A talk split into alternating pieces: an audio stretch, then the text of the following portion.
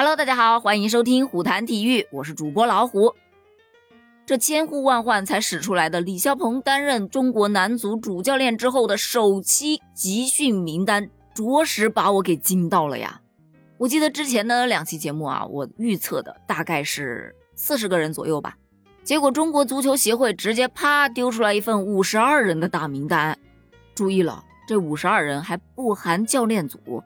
就单单的是运动员五十二名，由于这五十二人的名单呢实在是太长了，如果一个个点下来，大概要花费好长的时间，所以呢我就不说了，你们直接到节目简介下面自己去看就好了啊。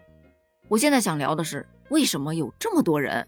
其实从名单上面可以看到，李霄鹏总教练他采取的这个策略啊，还是以老带新，他这次征调的新人在十人以上。这是他上任之后的第一期国足集训名单，也是历届国足集训名单人数之最呀。那当然，明眼人一看这个名单啊，就已经知道了，他不可能说全部都入选的。你只能说在接下来的训练当中，肯定是优胜劣汰的。说白了，就是有一部分人他是来陪跑的，啊，不对，应该说陪练的，因为在咱们一月份马上将要迎来的两场十二强赛的比赛。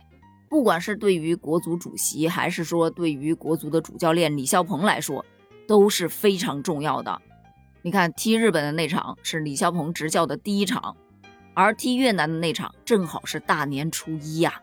而疫情情况又不太好，对吧？又缺少热身赛，那么就只能召集很多的人，哎，这样就可以多来几场队内的热身赛。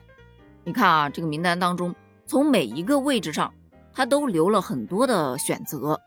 单门将啊，就有严俊凌、王大雷、刘殿座，这都是主力门将的人选。另外还有韩佳琪、王志峰，这都是年轻门将的代表啊。这后卫线上呢，国足的主力阵容也基本上都是保留的，当然也是注入了一些新鲜的血液。所以李霄鹏如何去调整后防线，也是一个大的看点。再说到中前场，他的竞争就太激烈了。特别是像新人国安的高天意、广州队的严鼎皓，都是在联赛里面发挥很不错的，也是非常有希望在国足竞争出场时间的。进攻端的话呢，可能覆盖面是比较大，但是呢，大的方向还是比较稳定的。你看，像规划球员陆国富、阿兰、艾克森都在列，就连因伤缺席了十二强赛前期比赛的费南多，他也出现在了名单之上。不过，据足球报的记者报道称啊，除了蒋匡泰之外，其他四名规划球员啊很难赶上在上海的集训了，大概率还是在二十三日可能前往日本和国足会合。另外，据记者的消息称，最后留下的人数应该在二十五个人左右，这等于要刷掉一半儿啊！这竞争压力未免也太大了吧？而且不仅学员多，他教练员也不少。光教练组啊就有十五个人，另外还有一名领队、两名管理、三名技术分析，再加上主教练李霄鹏，就光教练团队这就有二十二个人了。另外呢，还有一名新闻官、一名外事联络员、一名队医、两名康复师、六名理疗师、一名科研、两名装备管理员、两名翻译，还有三名技术支持小组。